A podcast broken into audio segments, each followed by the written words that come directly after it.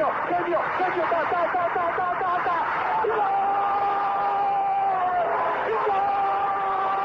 Dennis Bergkamp, Dennis Bergkamp, Dennis Bergkamp neemt de bal aan. Dennis Bergkamp, Dennis Bergkamp, Dennis Bergkamp, Dennis Bergkamp, Dennis Bergkamp. Posse de bola para Portugal, vai Éder, vai Éder, vai Éder, vai Éder, chuta, chuta, chuta! Gol! Gol!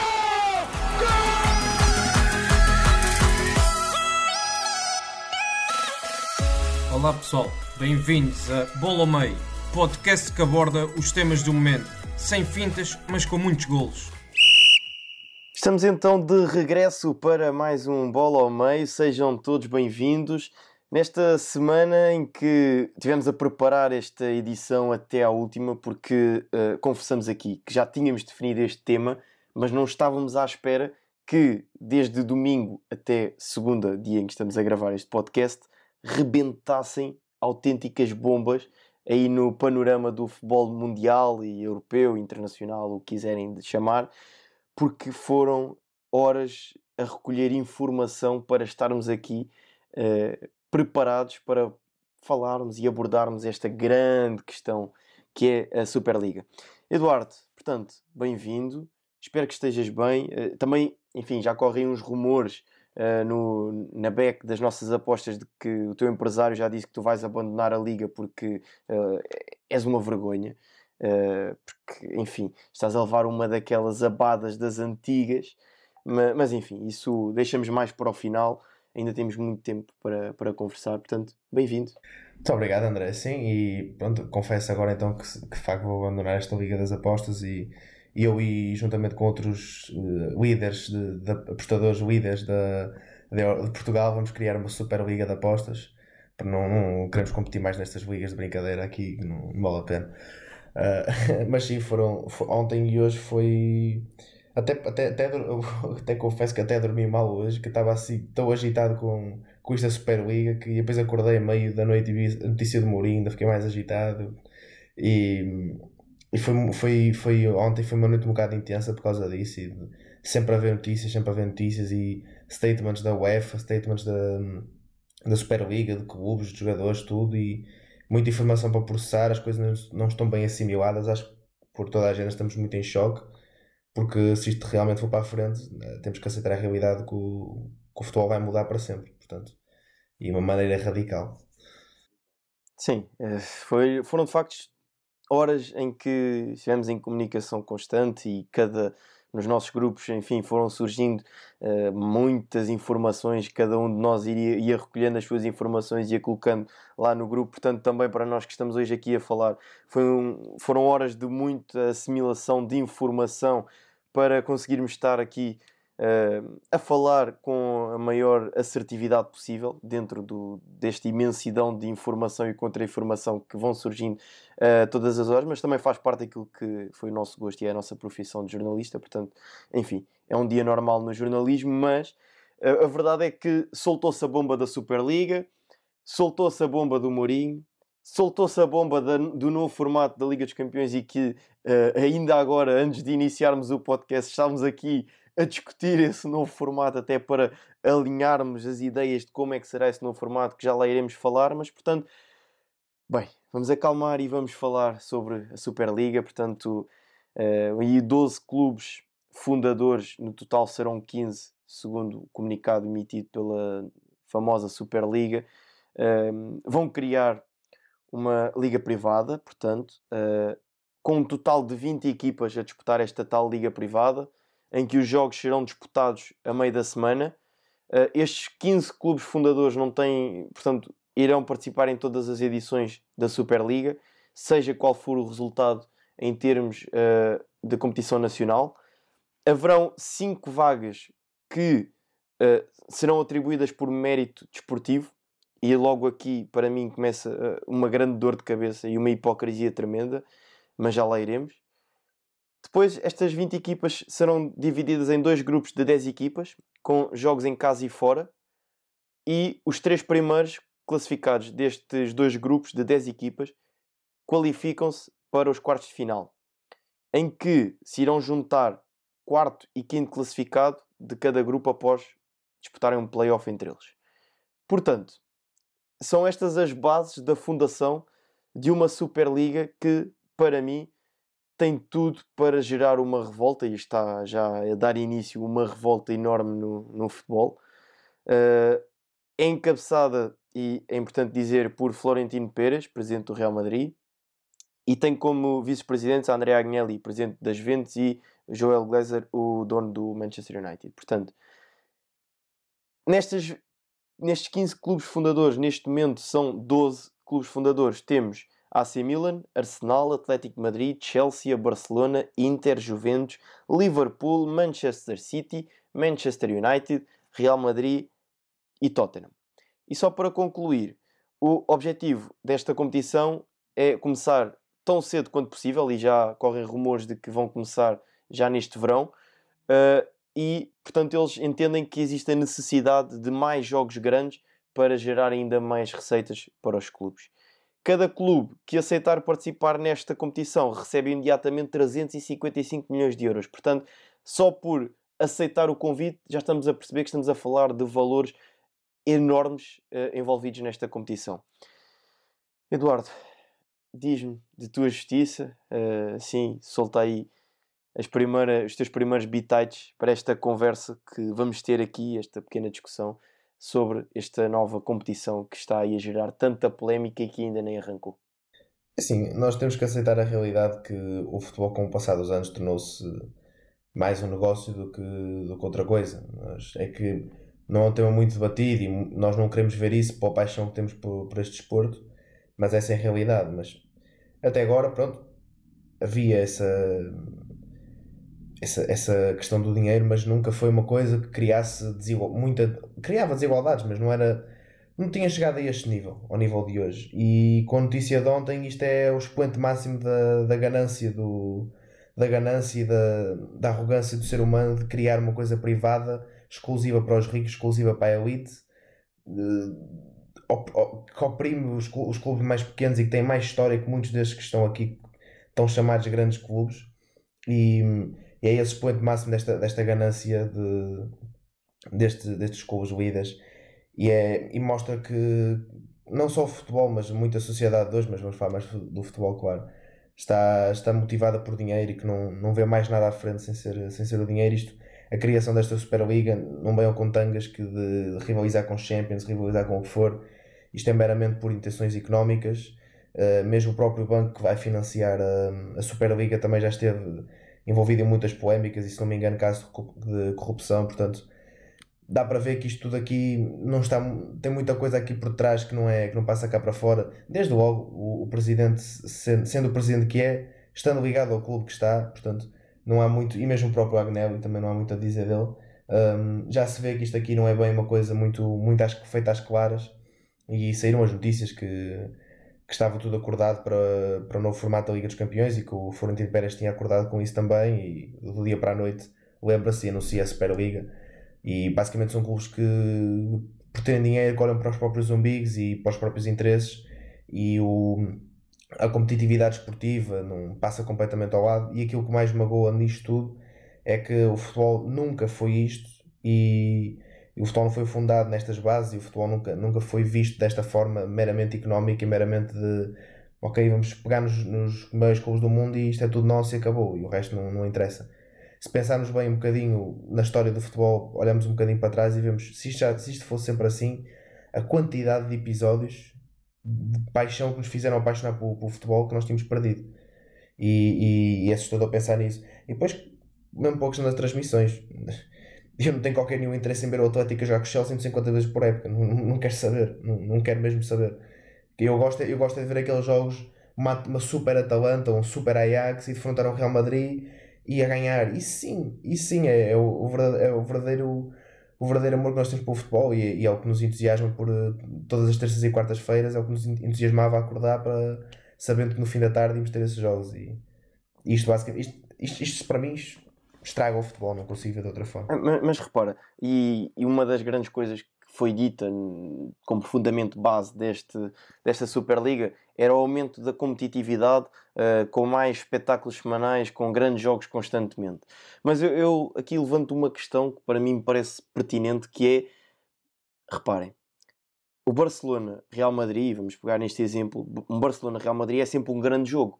Estejam as equipas em momento de forma estiverem, é sempre um grande jogo e atrai sempre multidões. E ainda agora vimos o Real Madrid e Barcelona para a Liga Espanhola e as equipas não estavam no melhor momento de forma e foi um jogão. São sempre grandes jogos e não têm adeptos.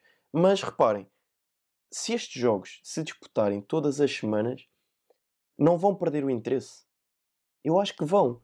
Vai se tornar algo repetitivo para mim, estes jogos grandes, ditos grandes e especiais, são especiais porque têm um caráter único. Exatamente. Há quanto tempo não se disputavam Real Madrid e Liverpool? E foram ou não foram dois grandes jogos? E, lá está. Se houver todas as semanas um Real Madrid-Barcelona, um Real Madrid-Liverpool, um Real Madrid-Manchester City, vai-se perder o interesse porque vai se tornar banal. E a banalidade não atrai interesse das multidões. Por isso é, para mim, este fundamento do aumento da competitividade e mais espetáculos semanais perde um bocadinho o interesse, porque o, as pessoas também, quando vão ao teatro, não vão, não vão sempre ver a mesma peça. E é um espetáculo na mesma. E para mim o futebol tem que ser entendido como espetáculo, sim, mas proporcionado por todos. Tem que haver peças diferentes. Por isso, faz-me alguma e, é confusão. E esta tens toda a razão, basta já posso dar um exemplo um bocadinho estranho, mas tu, nós, nós damos. Quem, quem gosta do, do calor e do verão dá valor ao calor e verão porque não tem, não tem isso o ano todo. Se tivesse, vivesse num país onde estava todos os dias do ano 25 graus, tu, pronto, ok, é mais um dia. Não, não é aquele dia, hoje está grande calor. Portanto, isto aqui acaba por ser, por ser exatamente a mesma coisa. E depois vamos ver uma perspectiva dos jogadores e até dos treinadores. Chega a meio da época, seja quando for, cara ao sorteio, o o Shakhtar vai jogar uns quartos de final, uns oitavos de final com, com o Real Madrid. A motivação dos jogadores do Shakhtar, ou do clube mais, assim, mais pequeno, digamos assim, e do próprio treinador e a, as palestras e tudo mais, aquele, aquele sentimento é completamente diferente. E vamos ter um grande jogo. Então o quê? Tu vais dizer aos teus jogadores e tu, e tu como treinador, vais te sentir motivado todas as semanas de ah, mais um grande jogo. Não, é mais um dia, é mais uma semana, não passa mais disso. Não há aquela. É exatamente o me estás a dizer, não há aquela espetacularidade, não há. Vai ser um grande jogo, vai ser o, o, jogo mais importante da nossa época até o, até o momento. Não, é mais um. Que é que, me que, é que interessa ao Liverpool? Qual é a diferença do Liverpool já com o City, já com o Atlético, ou já com o Milan? São, é tudo grandes jogos. Mas em que é? Todas as semanas. Perde o valor. Acaba por não ser, por não ser interessante. E depois, eu, eu, ou seja, em vez de termos uns jogos grandes e competitivos, como seria, como, como tem sido até hoje na história do futebol, vai ser mais um.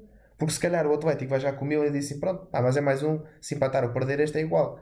Pô, para a semana há outro grande jogo. Não há aquela espetacularidade. E isto, isto aqui, é assim, se vai, se vai gerar bastante dinheiro, acho que sim. Acho que, acho que vai. Direitos televisivos, adeptos. Uh, não, não, é, não, vai haver adeptos que vão todas as semanas ao estádio. Não, mas se me convidassem para ir ver um Arsenal Milan, eu ia. E já, eu posso ter visto 10 vezes na televisão nas semanas anteriores, mas ia vê-lo na mesma ao vivo. Portanto, isso aí vai sempre gerar dinheiro. Ou seja, o, o, que se, o, que, o que se origina com esta Superliga é não há o interesse da, da espetacularidade, não há o interesse da emoção do futebol e tudo o que envolve o desporto, mas assim, eles têm a certeza, quem, quem criou isto tem a certeza que vai gerar receitas, que é o que interessa, portanto, não há, não há que se preocupar com mais nada. Os clubes vão receber o dele, os jogadores vão receber o dele, tranquilo, passa tudo. Claro, até porque eh, em termos financeiros, essa é, uma, é a, a chamada lógica do dinheiro, que é dinheiro gera dinheiro. E, e, portanto, quanto mais investir, mais receitas vai gerar. E quando olhamos para estes clubes, uh, por mais que muitos deles ainda não tenham uh, historial, como tem sido apontado na, sequer na, na, Liga dos Campeões, o caso do Manchester City, ah, olhamos para aquela equipa do Manchester City e são só craques, não é? São só grandes jogadores. Estamos a falar de Kevin De Bruyne, estamos a falar de Agüero, estamos a falar de Bernardo Silva, Uh, agora Rubén Dias, Cancelo, enfim, podíamos continuar aqui a dizer o 11, o 11 completo do, do City e são grandes jogadores. Portanto, olhamos para aquelas 12 equipas que neste momento já aceitaram e estamos a, a, a falar de que estão lá os melhores do mundo. Ponto. Estão lá os melhores jogadores do mundo. E quando, quando se fala, por exemplo, de filmes, vamos colocar neste caso e replicar na nossa vida social. Quando se fala de cinema, quando nós vamos ao cinema, queremos ver os grandes filmes. Os filmes que são nomeados para os Oscars, queremos ver grandes prestações. A mesma coisa, obviamente, acontece no futebol. Porque o Real Madrid e Barcelona não é um grande jogo só porque é o Real Madrid e só porque é o Barcelona. Não. É porque Real Madrid e Barcelona, ao longo dos anos, têm-nos habituado a ter os melhores intérpretes sempre dentro de campo. Isto é factual, não, não interessa. E o Manchester City é caso disso. O Manchester City só começou a ser olhado como um clube grande quando teve os melhores jogadores. Não vale a pena. Não, ninguém via o Manchester City aqui há uns anos atrás quando não, tinham jogadores como um Agüero, um Kevin De Bruyne. E, e, o mesmo acontece, por exemplo, com o Liverpool. O Liverpool foi um grande clube no início, no início do, dos anos 2000 uh, eh, e venceu inclusive a Liga dos Campeões naquela final épica frente ao Milan. Depois passou por um período mais negativo e a verdade é que pouca gente uh, se sentia empolgada ao ver o Liverpool jogar e com os jogos do Liverpool. Por isso mesmo, porque os jogadores do Liverpool uh, enfim, não tinham tanta qualidade quanto já tiveram noutros tempos. E podemos trazer essa realidade também para o panorama do, do futebol nacional. Uh, Porto, Benfica e Sporting já tiveram períodos grandes na sua história, e podemos pegar, por exemplo, no Sporting, que é o clube que tem passado pelas maiores dificuldades. O Sporting, há, há anos atrás, há duas gerações atrás, era um grande clube em Portugal. Porquê? porque tinha grandes jogadores, tinha os melhores dos melhores jogadores a atuar em Portugal. Neste momento, ou nos anos anteriores, não tem tido os melhores jogadores a atuar no Sporting. Obviamente, também a atenção pelo Sporting não é a maior. Isso é lógico. Portanto, quando falamos aqui de receitas e de uh, se vai ter sucesso ou não, essa discussão para mim parece que termina logo quando olhamos para, o, para os jogadores que vão lá estar uh, e percebemos que sim, vai ter sucesso. Uh, porque, por mais que se queira falar em boicotes, uh, eu, eu coloco esta questão e posso lançar inclusive para ti. Se houver um jogo grande entre, vamos colocar, um Real Madrid e um Barcelona nessa Superliga, tu não vais ver, por exemplo. Sim, eu vou ver, e... mas vou tentar ser o mais sincero possível contigo e com, com quem nos ouve sinto mais a necessidade de ver por motivos profissionais e não por propriamente concordar com isto. Porque se eu fosse, se eu trabalhasse noutra área qualquer e visse o futebol por, por entretenimento e sentisse o futebol como sinto, muito provavelmente um, aquilo que eu sentiria, eu sentiria este, este, nojo e esta raiva que eu sinto ao, ao, ao ver isto da Super League e deixa, não, muito provavelmente, claro, não seria só eu que ia mudar, que ia mudar isso, mas se toda a gente que está contra realmente fizesse esse boicote e não visse o jogo, realmente mudava-se alguma coisa. Agora, eu tendo uma, eu, uma perspectiva profissional, é impensável. É, não, não, não posso fazer. Não, é impossível. Sim, mas essa, mas essa é a nossa perspectiva que uh, gostamos do futebol no seu estado puro. E tu não te importas de. Tu também tu tens o teu clube, uh, eu tenho o meu clube, mas nós conseguimos ver futebol muito para além daquilo que é o nosso clube.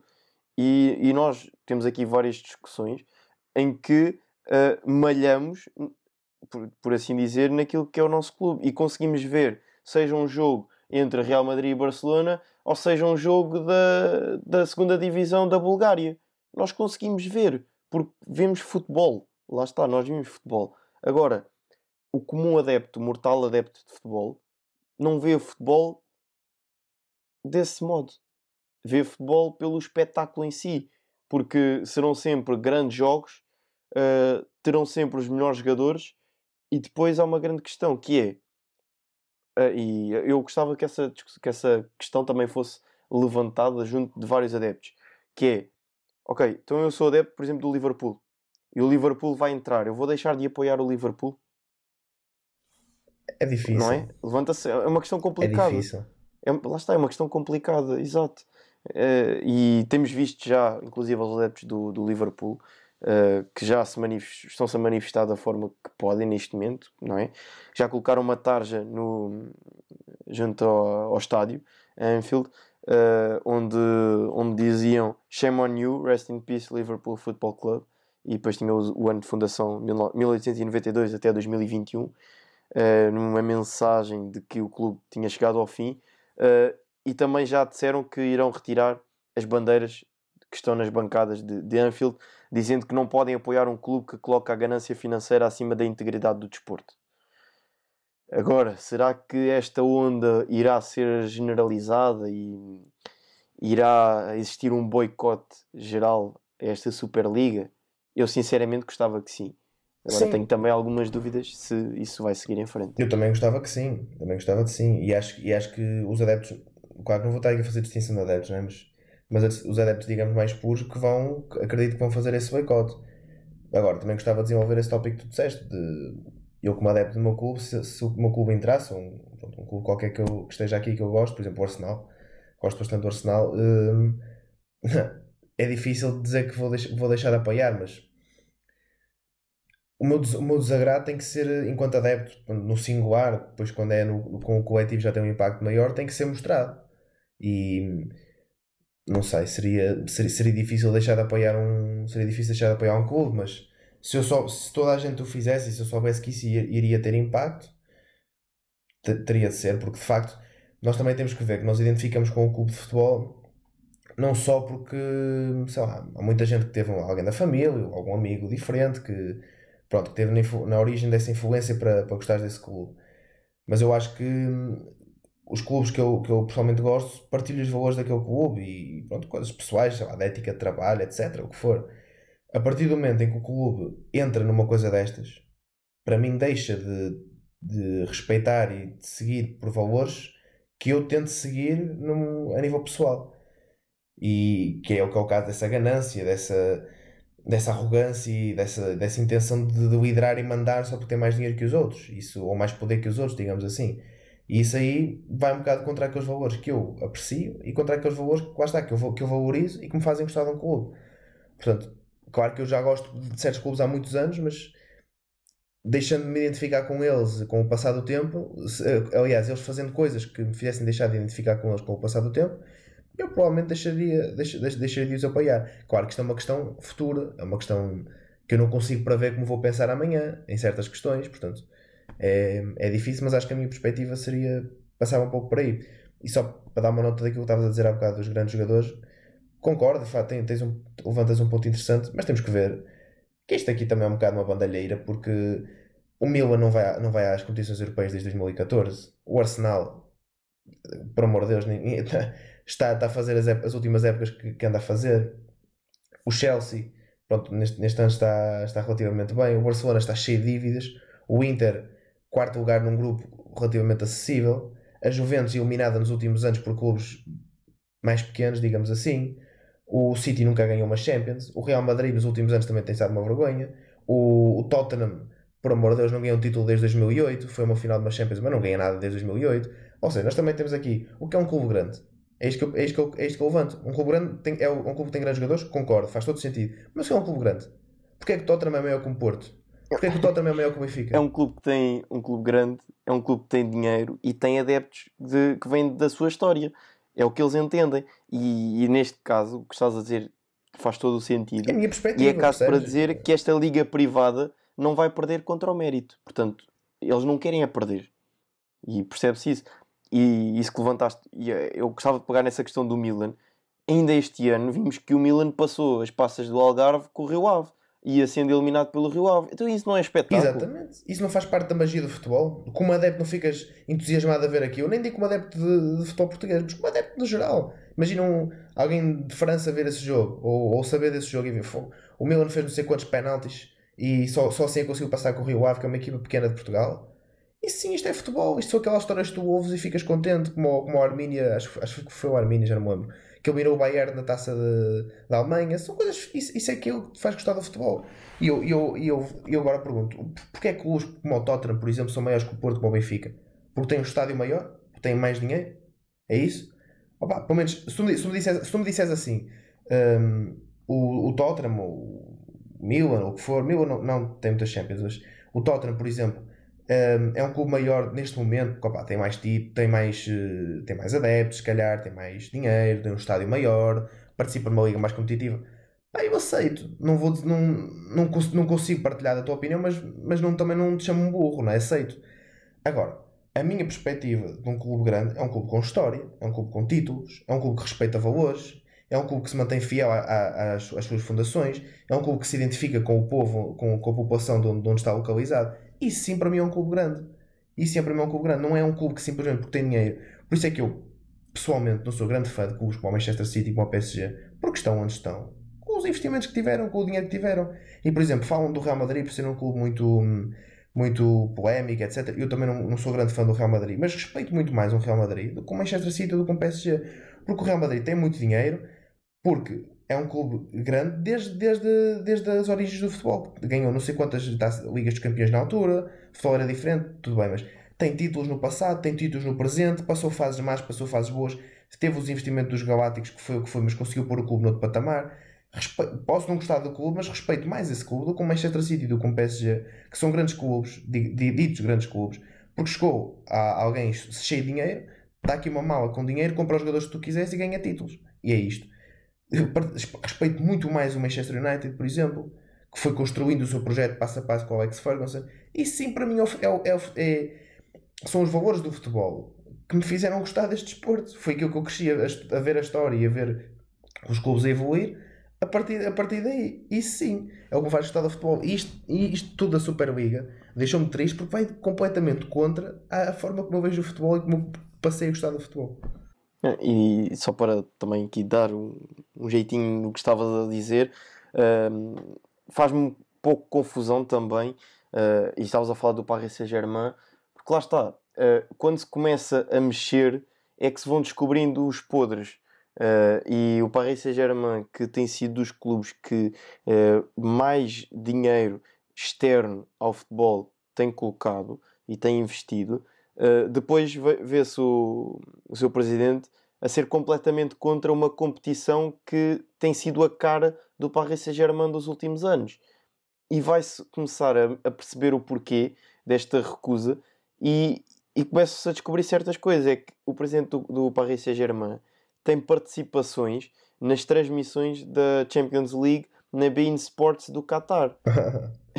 Ou seja, para as pessoas perceberem uh, que se está aqui a falar é que ele detém uh, ações na, no canal que transmite os jogos da Champions League no Qatar. O que é que vai acontecer? Se estas equipas grandes vão sair da Liga dos Campeões, como se tem falado, uh, a Champions League vai perder receitas. Ou seja, se a Champions League vai perder receitas, as transmissões vão perder receitas, ou seja, o canal vai ter menos receitas, ou seja, terminando, o presidente do Paris Saint-Germain vai receber menos dinheiro. Mas, e é isto, mas é Portanto, isto. estamos a perceber a bola de neve que é o futebol e este negócio do futebol. E é isto que, que me deixa algo triste uh, e, e, que me leva a concordar com o, o, Gary Neville, por exemplo, que me leva a concordar com o, o, o que o Podolski disse. Uh, e, e, o Gary Neville disse que sentia nojo daquilo que estava a acontecer neste momento no futebol Uh, disse mesmo isso na Sky Sports, em declarações públicas, em que há vídeo e tudo, em que o Podolski hoje escreveu que no Twitter, dizendo que acordou com estas notícias uh, e que sente que é um insulto às suas crenças uh, de que o futebol é felicidade, liberdade, paixão, adeptos e é para todos, e que este projeto é uh, mau demais e que sente triste por não, não ser justo e sendo principalmente triste por ver clubes que representou envolvidos. E depois termina com um fight against this. Portanto, stop, é, é depois hashtag stop da Super League. Portanto, até os próprios atletas estão contra isto. E só para também uh, concluir aqui esta ideia, e depois uh, podes dizer também o que achas sobre isto, que é haver um silêncio ainda muito grande por parte dos jogadores e treinadores que estão no ativo. Uh, curiosamente, também estou curioso para ver, uh, porque hoje joga o Liverpool frente eh, ao Leeds, uh, e estou curioso para ver o que é que o Klopp vai dizer no final da conferência, na conferência de imprensa, porque ontem já surgiram alguns rumores de que se isto avançasse ele iria se demitir. Vamos ver também o que é que ele vai dizer. Mas eu consigo compreender este silêncio por parte dos jogadores que estão no ativo, porque vejamos, neste momento são eles que lhes pagam o salário, ou seja, basicamente o jogador neste momento é um empregado do clube. Portanto, também não, não, não acho que seja positivo de todo estarem a, a intrometerem-se numa guerra que neste momento ainda não é deles. porque neste momento ainda está tudo numa fase muito primária. Enquanto que ex-jogadores já se estão a revoltar e já se estão a manifestar, e acho que tem que ser este o caminho: ser ex-jogadores, pessoas do meio e também os adeptos. Sim, porque nós temos que ver que assim, no fundo, os jogadores também não. é Assim, acredito que haja jogadores que estão, que estão contra e acredito que haja jogadores que estão a favor. Mas também os jogadores pouco têm culpa. Simplesmente chegam à beira deles e dizem: Olha, vamos criar uma liga nova, vamos participar e ponto final. E eles ficam, pronto, ok, queres sair? E eles, pá, se não chegarem uma proposta ou o que for, ou as cláusulas ou o que for, não sais. Isso aí também acaba por. Uh, por eles estarem um bocado fora desta situação. Podem mostrar o seu desagrado, se é que podem mostrar o seu desagrado, porque eu duvido muito que os jogadores do Real Madrid e, e os outros grandes clubes possam mostrar o seu desagrado contra isto, duvido muito, a menos que vão sair. Um, e depois também isto causa, põe em causa um bocado também o futuro dos jogadores, não é? Que é, sei lá, hum, imaginemos que um jogador qualquer, um Bruno Fernandes, por exemplo, que é completamente contra isto, ele até partilhou a história do a, a publicação do Podense, é contra isto. E, mas agora qual é, qual é a decisão dele? Ele tem, não sei quantos anos é que ele tem, tem de contrato, mas qual é a decisão dele? E ele, das duas, uma, ou segue os seus valores morais e éticos e diz: Não, não concordo com isto, quer sair daqui, se é que consegue sair dali, ou então diz: Eu não tenho culpa, não posso fazer nada quanto a isto, tenho que jogar e ponto final, é a minha carreira, quero, chegar, quero conquistar grandes títulos, em vez de ser o título da Liga dos Campeões, é o título da Superliga, vou tentar conquistar isso, vou ficar aqui. Os jogadores também, aposto que não, não estão a sentir muito bem com isto, porque estão vão também entrar neste tipo de, de batalhas morais e também têm, têm que perceber que lá está, foi como tu disseste, o, o dinheiro tem que chegar ao fim do mês à conta, portanto eles têm que, têm que trabalhar de alguma forma, no fundo isso é o seu trabalho, não é? Nós é que vemos as coisas de outra forma. Mas a ser, acredito também os jogadores estejam a passar um, um, momento difícil porque isto não é nada, não é nada fácil. E olha, queria te perguntar agora sobre, isso só para mudar também um bocadinho do assunto da Superliga, queria te perguntar sobre os castigos que a UEFA e a FIFA podem aplicar isto porque estou a ver agora um tweet de. Ok, tem uma hora.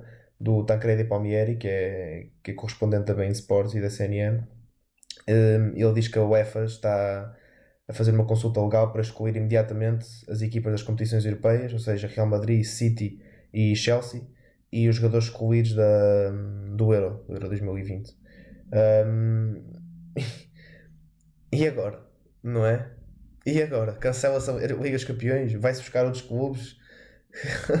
o que é que se faz agora? Não, fez, lá está. Não... Isto é mais porque isto é mais até na, na porque aquilo que saiu ontem foi que o Liverpool saiu da Associação Europeia de, de, Clubes, acho que é assim que se chama, se não me engano. Sim, sim, sim. E tendo, tendo, tendo, saído, acho que os efeitos imediatos saindo da UEFA e da FIFA, portanto, e agora, não é? Sais da FIFA e da UEFA e continuas a competir na Liga dos Campeões, como, é o caso, vai ser o caso das outras equipas, o City, o Chelsea e o Real Madrid. E o Chelsea também já saiu. Uh, e portanto, essa questão que colocas ainda se torna mais pertinente por isso mesmo, porque pois. o Liverpool já está fora da, da Liga dos Campeões, mas o Chelsea ainda está no, no ativo, na Liga dos Campeões, está. está. nas meias finais e já, já foi tornado público pelo próprio clube que abandonou essa tal Comissão Europeia do, do Futebol e, portanto, uhum. torna-se algo Uh, nem, nem sei, nem sei. Nem... Eu confesso que todas estas horas é muita coisa é, para processar. Tem sido, é? um, tem sido horas de processar informação, de assimilar uh, muita informação que chega de todo lado, uh, criar também uma opinião própria, porque não gosto de seguir, e tenho sempre feito isso, não gosto de seguir aquilo que os outros dizem. Eu gosto de recolher a informação uh, e depois fazer eu o meu próprio bolo com os ingredientes todos que me vão dando. Uh, é um pouco por aí que eu gosto uhum. de, de, trabalhar e tem sido realmente uh, vários, várias horas de reflexão também uh, e de pensar. até porque tenho, e depois tenho visto, lá está, tenho acompanhado muito pelo Twitter e, e já falámos disso várias vezes, até em off, de que o Twitter é uma ferramenta fantástica para aquilo que é o desenvolvimento do nosso trabalho porque uh, numa rede social Sim. em que muitas das vezes há tanto nojo, por assim dizer, e há tantas coisas que não prestam nas redes sociais e são altamente negativas, se nós soubermos impor os nossos próprios filtros e soubermos de facto recolher a informação nas redes sociais, elas tornam-se úteis. Porque eu confesso, toda a informação que nós estamos hoje aqui a, escolher, a, a discutir foi recolhida através da plataforma Twitter. Portanto, muitas das vezes falam tão mal das redes sociais Não, é preciso é saber navegar nessas tais redes sociais e saber impor os nossos próprios filtros, recolher as nossas fontes, aquelas que são mais fidedignas e depois construir o nosso próprio pensamento. E eu vi uma coisa interessante um, que prendia-se com, com, o facto desta Superliga ser quase um replicar daquilo que é o conceito da NBA. Mas, e, de, que depois vi algumas pessoas a dizer eu concordo porque a NBA é fantástica, a NBA é brutal, a NBA tem sempre espectadores a assistir às competições, há muito mais receitas, há muito mais dinheiro. Mas depois faz-me um bocado de confusão como é que estas pessoas também não, não procuram entender os fundamentos básicos daquilo que é a formação da NBA enquanto liga privada e daquilo que é o fundamento do futebol europeu e mundial. São dois desportos completamente distintos e que têm as suas raízes em pontos completamente distintos. Em que uh, tudo bem que os dois conceitos são feitos para o consumidor global, mas um pode ser entendido quase uh, como um, uma, uma liga privada, uma criação, por assim dizer, um, algo tipo Netflix, vá, um pouco como a Fórmula 1 é, porque são conteúdos que são criados por instituições privadas, e depois temos o, o, futebol que não funciona nestes moldes. O futebol tem as suas raízes no associativismo e faz-me confusão como é que as pessoas como é que o espectador e o consumidor, vá, se quiserem chamar assim, não está familiarizado com estes conceitos. Porque a NBA, a base da NBA vem das universidades. A base da NBA vem de clubes empresa. E o futebol, a base do futebol, vem do associativismo.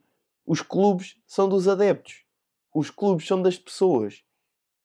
E depois olhamos para estes clubes que vão formar esta Superliga e estes clubes, sim, estes clubes é que são os clubes empresa. Mas estes clubes, o fundamento, a base destes grandes clubes foi onde? Foi no associativismo. Foi na, união dos adeptos. Foram adeptos que se juntaram e criaram um clube de futebol. Não foi uma empresa que apareceu, decidiu criar um clube e investiu nesse clube. Portanto, quando se compara futebol à NBA, eu recomendava que as pessoas fossem estudar um bocadinho, porque às vezes é importante, que fossem recuar no tempo, olhar para aquilo que é a história dos dois desportos, para aquilo que são uh, os fundamentos e aquilo que é as bases do, de países, neste caso a América, os Estados Unidos da América, em que o desporto é universitário ponto, não há extra universidades, e uh, depois o, o, que é o desporto na Europa. Portanto, uh, queria só dar este pequeno ponto porque é, é, é importante vá, que esta situação da Superliga nos leve para uma reflexão que é se nós adeptos e nós consumidores vamos ser consumidores destas elites ou vamos continuar a ser adeptos do futebol. Porque o futebol sem adeptos para mim não é futebol, torna-se outra coisa, torna-se um filme, uh, torna-se um teatro quase. E, e um, isso, isso, esse ponto que levantaste da NBA é, é muito interessante até porque, para já, eu acho que quem, quem, hum, quem faz essas comparações e que levanta mais isso é quem claramente é mais adepto da NBA do que, do que futebol, portanto não está se calhar tão dentro do desporto como, como deveria, por isso é que se calhar não tem esse conhecimento. Mas eu acho que há, há muita gente que, e até por convivência que eu tenho com amigos, etc., que tem hum, muita, muitas ideias e tentam passar essas ideias de, de esportes americanos para o futebol. E há muita intenção, a meu ver, de muita gente, ou muitas ideias de muita gente, dessa americanização do, dos outros desportos seja através de, de, de, um formato tipo NBA, seja através de regras de o, o, relógio para e tens esse tipo de tempo, etc., como, como há, por exemplo, no caso da NBA. Isso para mim não faz sentido, porque assim, o futebol foi fundado em, em umas certas bases, depois uma coisa não tem nada a ver com a outra.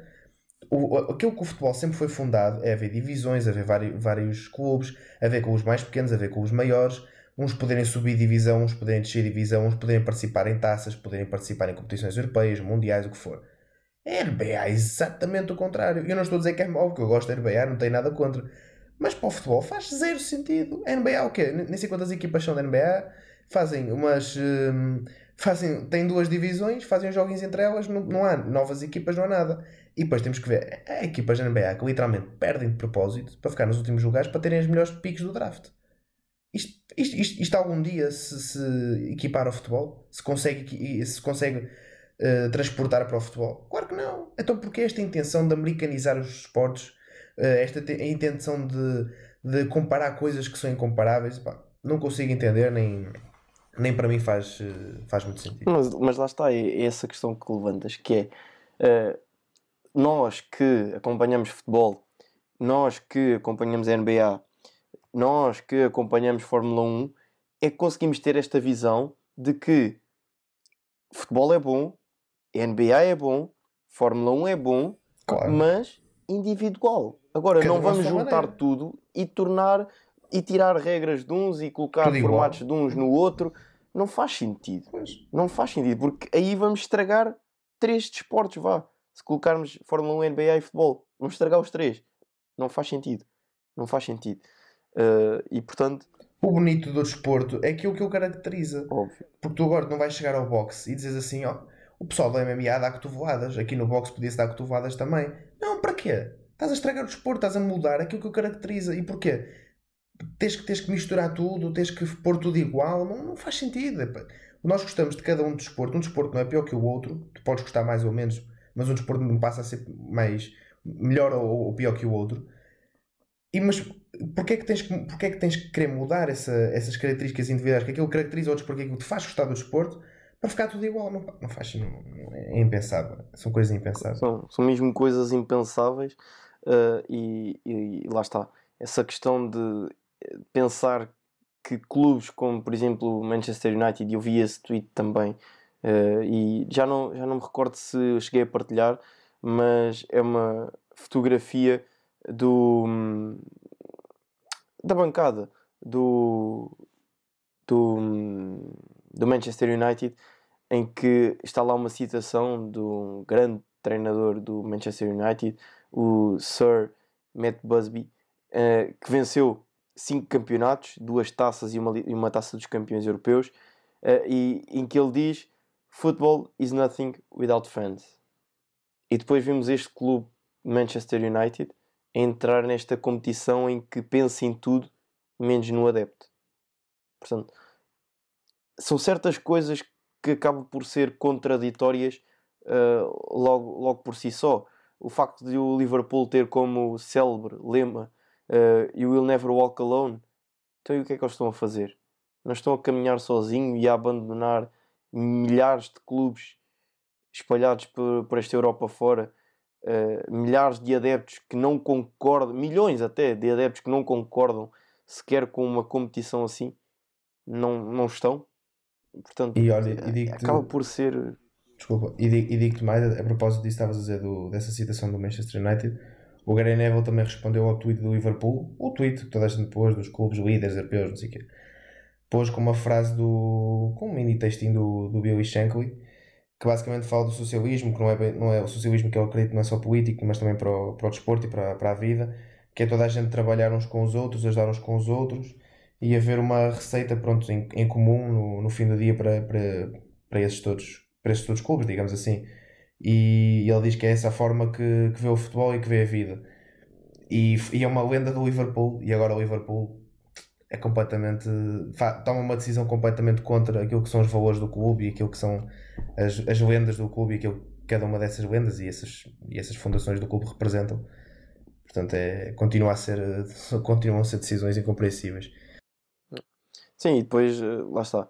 Mas este tipo de, de decisões, e uh, ainda há pouco falavas sobre o Arsenal e eu era para, para dizer, e depois passou-me Inclusive havia uma, uma citação do, do Arsène Wenger em 2009 uh, eh, em que ele dizia que no espaço de 10 anos vai-se criar uma Superliga Europeia e que os melhores vão competir contra os melhores. E na altura toda a gente achou ridículo, uh, toda a gente gozou mais uma vez com, com o Wenger e a verdade é que agora chegamos a pleno ano de 2021, passados... Portanto, passados 12 anos de, dessa tal citação de, do Wenger e conseguimos dar razão de que afinal essa ideia da Superliga Europeia não era tão descabida quanto isso.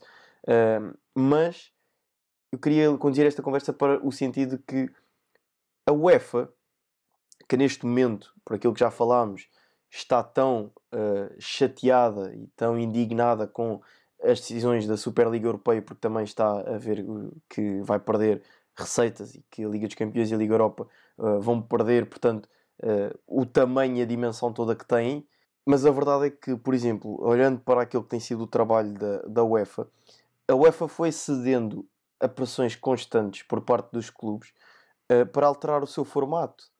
Vejamos, é impensável estarmos a falar de uma Europa, no, no continente europeu, onde há ligas onde entram quatro equipas e depois há países onde o primeiro classificado tem de disputar três eliminatórias antes de poder disputar a fase de grupos da, da Liga dos Campeões. Portanto, isto também acaba por ser algo descabido e a UEFA acaba por ter culpa, vá, culpas no cartório, do caminho que esta situação toda tomou. Portanto, também os responsáveis não estejam tão indignados quanto isso e agora uh, queiram punir e expulsar as equipas da Liga dos Campeões, expulsar as equipas da Liga Europa, punir os jogadores que não têm culpa nenhuma de ir a um campeonato europeu representar o seu país, uh, de ir a um campeonato do mundo representar o seu país. Portanto, também lá está, já estão aqui a, a misturar todo e mais alguma coisa uh, quando só vão penalizar os jogadores porque, porque os clubes estão-se a cagar literalmente para essa situação. É, é esta a expressão, porque uh, todo aquilo que têm vindo a fazer até aqui tem sido nesse sentido não se importam com os adeptos, não se importam com o jogador, não se importam com a história do clube. Importam simplesmente com eu quero ganhar mais dinheiro, eu quero gerar mais receitas. Portanto, penalizar os jogadores de que se representarem o clube na Superliga Europeia não podem disputar um campeonato do mundo. Não faz sentido. Porque são coisas completamente distintas. O jogador não tem culpa, o país também não. Sim, acho que tens toda a razão.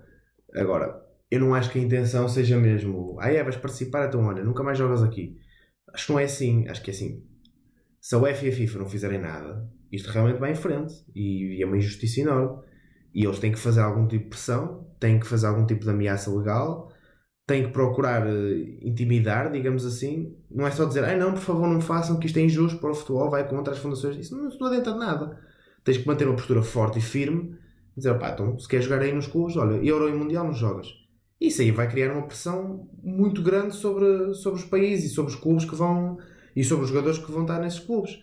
Ou seja, tem que ser através dessa pressão para combater isto, senão não vale a pena. Senão, pá, façam a vossa cena à vontade e não há, não há problema nenhum.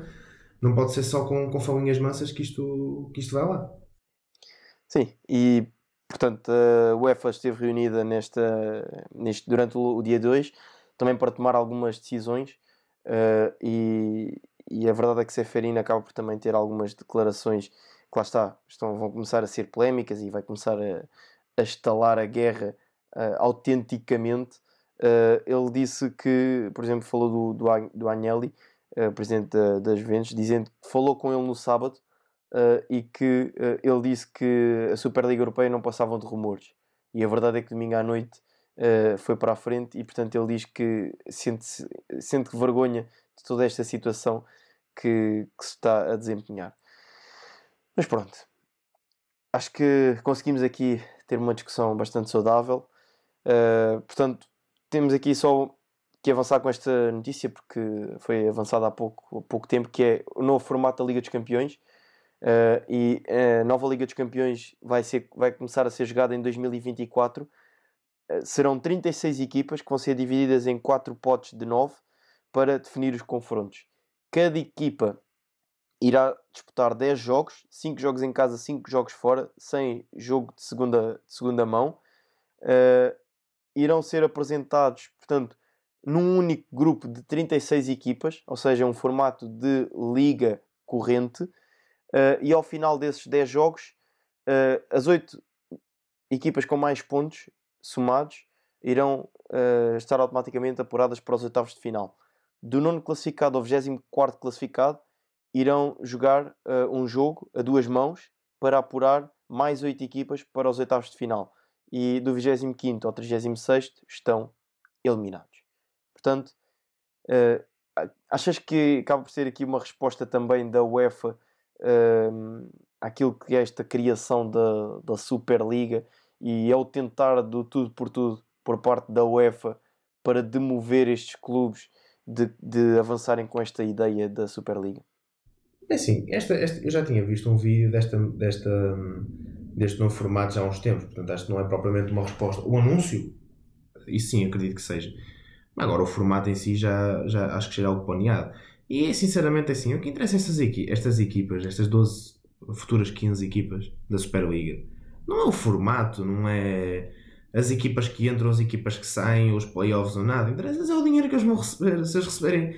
O dinheiro que eles vão receber foi como estávamos a dizer em off. Os 350 milhões que eles, que eles ganham no, no primeiro ano de Superliga. Quantos anos é que precisavam de jogar na Champions para fazer isso? Mesmo que uma equipa ganhe a Champions, não ganha nem perto disso. Claro, que eles, eles não estão importados com formatos nem nada. Isso aí isto é um bocado para encher chouriços. Isto é né, uma mudança que, pronto, faz um bocado. Por um lado, até gosto, até entusiasmo um bocado o formato Liga, etc. Assim, eu vejo a Champions como, como isto, como uma fase de grupos, elimina, elimina, elimina, elimina, final, acabou. Uma liga que ao primeiro, ao segundo, os, os oito primeiros já passam, depois uns fazem playoffs, uns dez, pá, isso aí é um bocado. Não sei, não, não sei se é algo que, eu, que me agrada tanto. Eu gosto das Champions porque é um formato completamente diferente das outras competições que nós temos. Eu vejo um campeonato todas as, vejo os campeonatos todas as, todos os fins de semana. Chega a meio da semana, vejo uma fase de grupos, ganham pontos, podem subir, podem descer para a Liga Europa, podem descer para a Conference League, o que for. Uh, vão a fase de eliminar, dois jogos. Isso, isso para mim é aquilo que me, dá, aquilo que me, que me entusiasma mais. Agora, o formato de Liga, sinceramente, não me. Tudo bem que é a Liga, o formato de Liga substitui a fase de grupos. Não sei, sinceramente, não é algo que me, que me, me entusiasma muito. Entusiasmava mais, para ser sincero contigo, uh, entusiasmava mais ter menos clubes em Espanha aí, menos clubes em, na Alemanha, menos clubes em Inglaterra. Isso, isso entusiasmava mais, ter, essa, ter esses direitos mais espalhados, ter mais clubes de, de outros países. Isso sim, seria uma competição mais saudável. Há quantos anos é que não vês o, o Apoel nas Champions, por exemplo? E era um clube que eu lembro de ver sempre jogar com o Real Madrid, parecia que calhava sempre contra eles. Isso sim, era fixe, era mais entusiasmante. Isso sim era uma mudança que a UEFA podia ponderar. Agora, formatos de ligas, não sei o que é. Ficamos por aqui, então. Uh, vamos avançar para o nosso último segmento, que é as apostas. Uh, nos jogos desta semana, portanto, temos aí mais 4 joguinhos. Na semana anterior eu somei 6 pontos, o Eduardo apenas somou 1 ponto. Eu acertei no resultado do Futebol Clube do Porto e no resultado do Manchester City. O Eduardo apenas acertou no vencedor do Bayern de Munique frente ao Paris Saint-Germain. Uh, portanto, foi uma semana dura para o Eduardo. Ele ainda está a recuperar uh, psicologicamente para enfrentar esta dura semana de trabalho que aí vem. Uh, mas, portanto, esta semana escolhemos aí quatro joguinhos. Eu dei-te uma lista e é importante as pessoas também saberem porque foste tu que escolheste os jogos. Uh, dei-te uma lista que tinham, salvo erro, oito jogos e disse para escolheres oito. Portanto, foste tu que os escolheste acabam por haver menos desculpas também. Não podes dizer que fui eu que escolhi o Vizela Estoril e não sei quê. Uh, ou como havia lá um Vitória de Setúbal, também estrela da Amadora, nas nossas escolhas, e tu abdicaste desse jogo. Portanto, tens aqui equipas que conheces bem. Uh, é só para ver se consegues equilibrar um bocadinho mais aqui as contas no campeonato. Olha, então eu escolhi o Offenheim contra o Mönchengladbach. E já para começarmos em grande, 2-0 para o Mönchengladbach. Ui. Ah, pois. Então, deixa espera, vou, vou responder, vou dizer já o meu. Uh, e eu vou dizer. Ui. 2-1 para o Borussia de Mönchengladbach. Outro jogo, Lyon-Mónaco. E até tínhamos falado de trazer o Mónaco como equipa de destaque para esta semana, só que pronto, surgiu estas coisas todas. E... um... 3-1 para o Mónaco. Acho que vai ser assim um jogo. Acho que vai ser um jogo com mais dizer, golos, mas pronto. É, eu acho que vai ser um jogo com, com menos golos, portanto 1-0 para o Mónaco. O Mónaco marca não sei quantos golos a toda a gente, também sofre muito, mas. Mas isto é, meu amigo, isto é, li, isto é taça. Ah, é taça. Isto não é, isto não é campeonato. Não me avisas tu, pô, sabes muito. Pessoal, se eu perder neste jogo já sabem o que é que foi. Eu pensei que isto era campeonato. Tens de te preparar, tens de te preparar previamente, tens de estar em cima da taça atualidade. ou, ou brincadeira. o outro jogo é Wolfsburgo-Dortmund. E esta aqui vou-te surpreender. Ok? Vou-te dizer que o Wolfsburgo vai ganhar 2-1 a Dortmund. O Wolfsburgo vai ganhar 2-1 ao Dortmund. Vais bem. Ok. Eh, então, ui. Não, o Dortmund vai ganhar 1-0. Esquece. Até te digo, Weghor- Weghorst Visa ao Wolfsburgo. Não, não tem hipótese. O último jogo é o Nápoles-Lazio. Exatamente. É taça? Não, pois não. Não. Ah. Hum, Diz-me só uma coisa. É o jogo que falta. hum, é o jogo que falta para, para o Nápoles? Não, acho que é campeonato. Uh, tipo, Não, o jogo que falta, porque eles têm um jogo a menos que a Juventus. Ah, não tem não, nada, mas não tem uh, nada. Foi a Juventus esquece, também vai esquece, esquece. jogar Sim, esquece, esquece, esquece. Um, à ronda a meio da semana, portanto. um, Nápoles, Lazio. Hum, estou aqui fisgado que. Estou aqui fisgado que a Lazio. Que a Lazio vai ganhar 2. 3-1. Portanto, 4 vitórias seguidas. 2-1 para a Lazio. Quanto é que apontaste? 2-1 para, o- para a Lazio. Para ti? Não, foi o que tu disseste. Não, eu disse 3-1, 3-1. Ah, ok, espera aí. Então, Eu, 3-1 eu Lazio. inicialmente disse 2-1, mas depois corrigi. Ah, ok, pronto. 3-1 para a Lazio. Eu vou meter um 0 para o Nápoles. Muito bem. Jogar com a cabeça. agora, senão. Jogar com a cabeça. Mas pronto. É assim, acho que foi um, um episódio muito produtivo. Uh, sem dúvida, um dos episódios que mais gosto me deu fazer pela complexidade toda que tínhamos de informações, pela capacidade de opinar que, que tínhamos uh, e pelo recolher de informação até à última hora e da, da capacidade que tivemos aqui os dois de, de discutir a informação e de uh, fazer aqui uma reflexão positiva e agradável para, para as pessoas do futebol. Portanto, espero que também quem nos ouve tenha, tenha gostado deste episódio tanto quanto nós. E já sabem, nós vemos na próxima semana e esperemos que seja para falar de um tema eh, mais emocionante, um tema verdadeiramente do futebol. Portanto, já sabem, até lá, fiquem bem.